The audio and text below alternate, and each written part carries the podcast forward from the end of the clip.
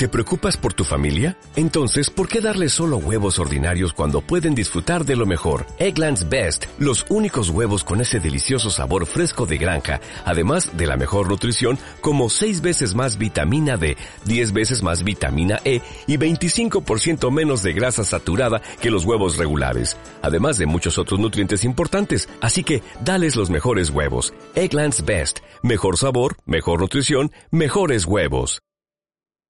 Lucas Laviana, periodista de Radio América, está en una situación muy complicada. Eh, por empezar, bueno, ya hace medio año que no cobran los salarios, pero también hay una situación muy compleja con el funcionamiento mismo de la radio. Lucas, te saludamos y bueno, en principio, feliz día del periodista. Bueno, muchísimas gracias eh, para ustedes también.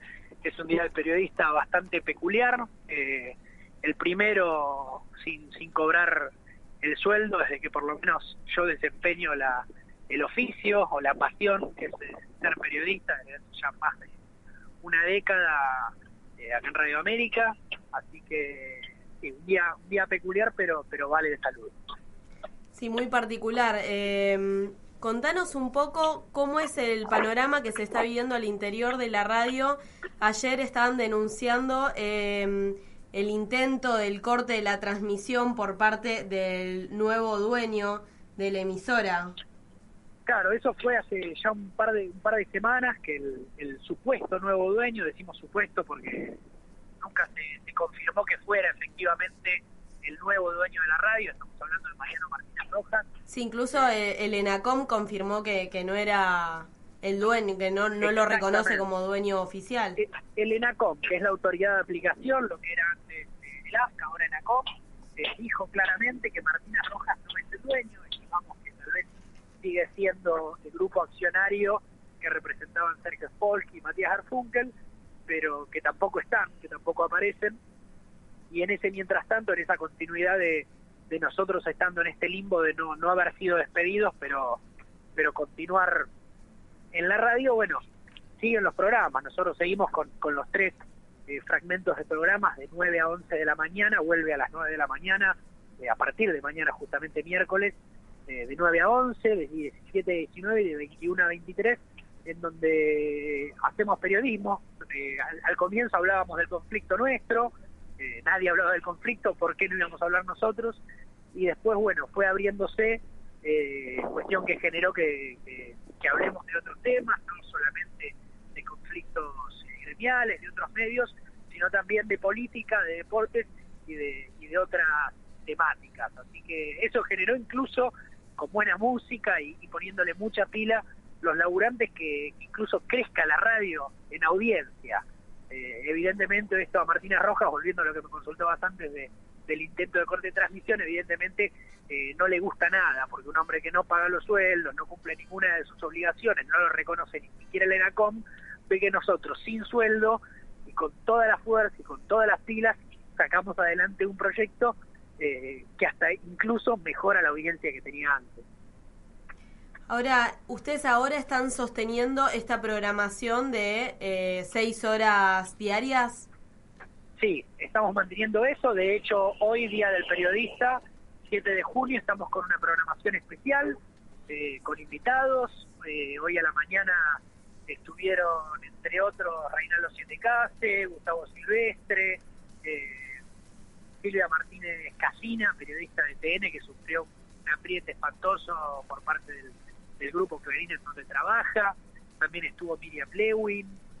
hoy a la tarde tenemos, tenemos algunos invitados más, otros que que no podían acercarse y iban a salir por teléfono, y a la noche lo mismo, periodistas de, de todos los medios, de, todos los sectores, ayer hablamos con los compañeros de Antena Negra, digamos, no es solamente hablar con, con los colegas periodistas de grandes medios, sino también los medios cooperativos, así que estamos contentos y nos llena de fuerza que en el Día del Periodista, eh, digamos, está esta palabra común en todos los saludos de amigos y conocidos, que es fuerza, que suya a la lucha, que sigan fuertes, no, no aflojen, bueno, eso nos está pasando no solo por, por los mensajes de texto, los llamados, sino también con los invitados que se vienen se vienen hasta la radio para, para saludarnos, para hablar un poquito del oficio y por qué no de actualidad. Qué paradojal pienso siempre en el rol de, de los y las periodistas, ¿no? cuando hay que denunciar algún algún avance, digamos, contra los derechos laborales, que incluso dentro de su mismo medio, que siempre lo que se hace muchas veces es denunciar ¿sí? situaciones injustas y lo que sea, y a veces la propia situación, como vos recién mencionabas, Silvia Fernández en Canal 13, le cuesta mucho difundir a través del medio donde trabaja, incluso sus propios compañeros, que se genera esto del, eh, del miedo, ¿no? Sí, sí, la eh, verdad lo, de, Silvia Martínez Casina fue, fue impresionante, porque encima ella hace rato que, que, nosotros, obviamente que la empresa en la que trabaja lo tiene muy claro, y nosotros lo sabemos, que es una activista, eh, que no es delegada, pero es casi como si fuera delegada de hecho, porque, porque hace conocer eh, los reclamos por, las vías personales, porque participa de las reuniones sindicales, porque de hecho en la carta en donde repudió eh, ese, ese apriete eh, espantoso, misógino, se puede dar, millones de adjetivos de lo que hizo el diario Clarín, incluso en, su descargo, en su blog personal, eh, habla de la organización del CIPREVA en contraposición a una UTPA, un gremio de prensa que está prácticamente, era, diría prácticamente ya casi que no, no, no puede jactarse de ser el gremio de, los periodistas, así que es un caso para, para, para resaltar. Qué importante también el rol de las comisiones internas en lo que es, se ve en muchísimos, digamos, eh, bueno, radios y, eh, puntualmente en Radio América, que fue la que están sosteniendo, digamos, esta, este sistema de transmisión durante hace meses. Sí, la eh, verdad que sí, es que totalmente, porque se deja de lado también, digamos, todos los gremios no, no, no, no necesariamente van a tener una buena relación y demás, pero en la situación de comisión interna somos todos compañeros. Entonces, muchas veces se salda esa situación. Nosotros en radio son varios gremios. nosotros tenemos locutores, operadores técnicos, empleados administrativos y periodistas. Son cuatro gremios distintos, de distinta perfil, de distinto origen.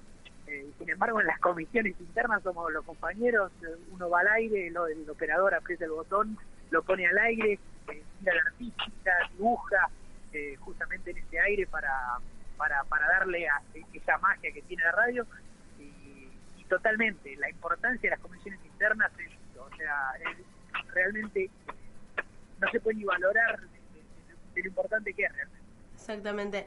Digo, a la cabeza de estos sindicatos, como vos mencionabas, el de prensa, el de locutores y operadores, en este tiempo, ¿tuvieron relación? ¿Qué, qué rol ocupó ahí? Bueno, el CIPREVA, como nuevo gremio de periodistas, obviamente te hablo del CIPREVA de UTBA, no te puedo hablar porque la realidad es que siempre la organización y todo el conflicto, etcétera, incluso nuestros delegados responden a CIPREVA y, y, está muy fuerte esa, esa, esa posición, no solo en América, sino también en tiempo argentino, que son nuestros eh, hermanos de lucha y vecinos de edificio, por decirlo. Eh, obviamente una actividad totalmente eh, activa, de, estar todo el tiempo, de estar vengándonos. Eh, nuestros delegados, te reitero, son, son del CIPREVA y mañana aprovecho para decirte, imagino lo, lo tenés en agenda, se hace una marcha, eh, el 8J, que se, se, dijo como eslogan, este año no, tenemos, no queremos saludos, sino que queremos trabajar, va a ser una, una movilización de, nacional de periodistas, en el caso de Buenos Aires está el CIPREVA, pero bueno, sindicatos de, todo el país. Así que mañana a las 13 horas de Obelisco hasta Ministerio de Trabajo. Perfecto, sí, ya lo teníamos ahí en agenda, pero vale la pena eh, una nueva invitación también de parte de ustedes. Eh, por último, Lucas, y para ir cerrando, que ya en breve tenés eh, tu programa, este, mm, ¿qué, ¿qué, opinión te merece mm, el, el, artículo que se incluyó dentro del proyecto de ley que envió Mauricio Macri al Congreso que eh, prohíbe la, la, difusión de información sobre lo que son los blanqueos de activos. Sí, no, no, el artículo 85 de la ley de blanqueo no resiste análisis. Eh, pero no resiste análisis porque evidentemente, a ver, hay muchas interpretaciones que se pueden hacer. O que se intenta meter eso en el proyecto y que no salte y que quede y que después nos encontremos en el, el embrollo de que a un colega periodista el proyecto dice terceros que puedan divulgar la información, eh, ahí podríamos poner la figura del periodista, eh, que alguien, supongamos, le llega la información, que alguien que blanqueó está justamente metiendo dinero en el mercado legal desde una actividad como el narcotráfico y está vinculado a un empresario, lo que sea, y esa persona va a ser, eh, puede tener pena de cárcel y una penalización económica enorme, ya muchos sectores del PRO dijeron, bueno, esto va a modificarse, pero la verdad es que a uno le queda la, la, duda, porque es imposible de, confirmarlo, o por lo menos por ahora, eh, y si esto viste lo meten, y bueno, si, si no salta queda, eh, o si saben que va a saltar, entonces ya negocian desde un lugar, bueno, lo saco, pero te consigo esta otra, digamos, si hay una cuestión sistemática de negociación, y lo mismo te digo lo, de las tarifas, que, que, ahora fue para atrás en algunos casos, eh, pero bueno, ya negocian desde un techo muy alto.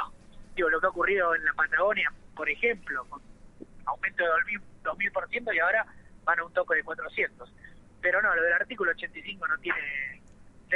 no resiste análisis, como dijiste. No, no resiste análisis honestamente es, una barbaridad. si quieren, a ver, se habla de defender la libertad de expresión, la libertad de prensa, eh, es imposible que alguien pueda haber... Eh, por eso es la duda que queda. Yo digo, es imposible que alguien pueda haber redactado eso. Bueno, lo concreto es que está redactado y estaba en el proyecto. Y todavía está en el proyecto. Hay que estar atentos. Claro. Porque estas cosas muchas veces dicen, no, se cambió, se modificó y después terminan quedando.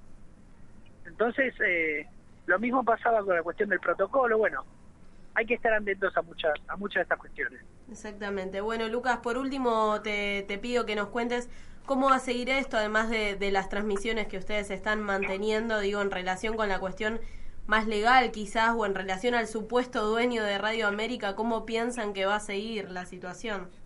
Bueno, ese hoy hoy 7K se nos cerraba una de, una de las tantas charlas con, que hay que seguir luchando incluso más cuando no hay esperanza, que es fácil luchar con esperanza, ¿no? O tener algún tipo de, de, situación de la cual uno pueda agarrarse como para llenarse de fuerza. Eh, la realidad es que hay una incertidumbre enorme, porque pasamos de a un supuesto comprador que no es tal, que ya como decíamos antes, en INACOM ni siquiera lo reconoce, eh, no lo obviamente nosotros ya no lo reconocemos, entonces ante esa situación seguimos y sueños. Hay conversaciones con, con el gobierno nacional, hay conversaciones muchos sectores políticos de diversos sectores, ¿eh? digo del masismo, incluso del PRO, eh, desde, desde el ámbito legislativo eh, estamos en contacto, se está tratando de generar algún tipo de ámbito como para que haya una solución, por lo menos que se otorguen los repro, algún tipo de alivio eh, desde el Ministerio de Trabajo, pero para serte sincero no vemos una solución concreta en el corto plazo. Eh, parece increíble, ¿no? Que hayan pasado cinco, ya seis meses prácticamente, eh, digamos así.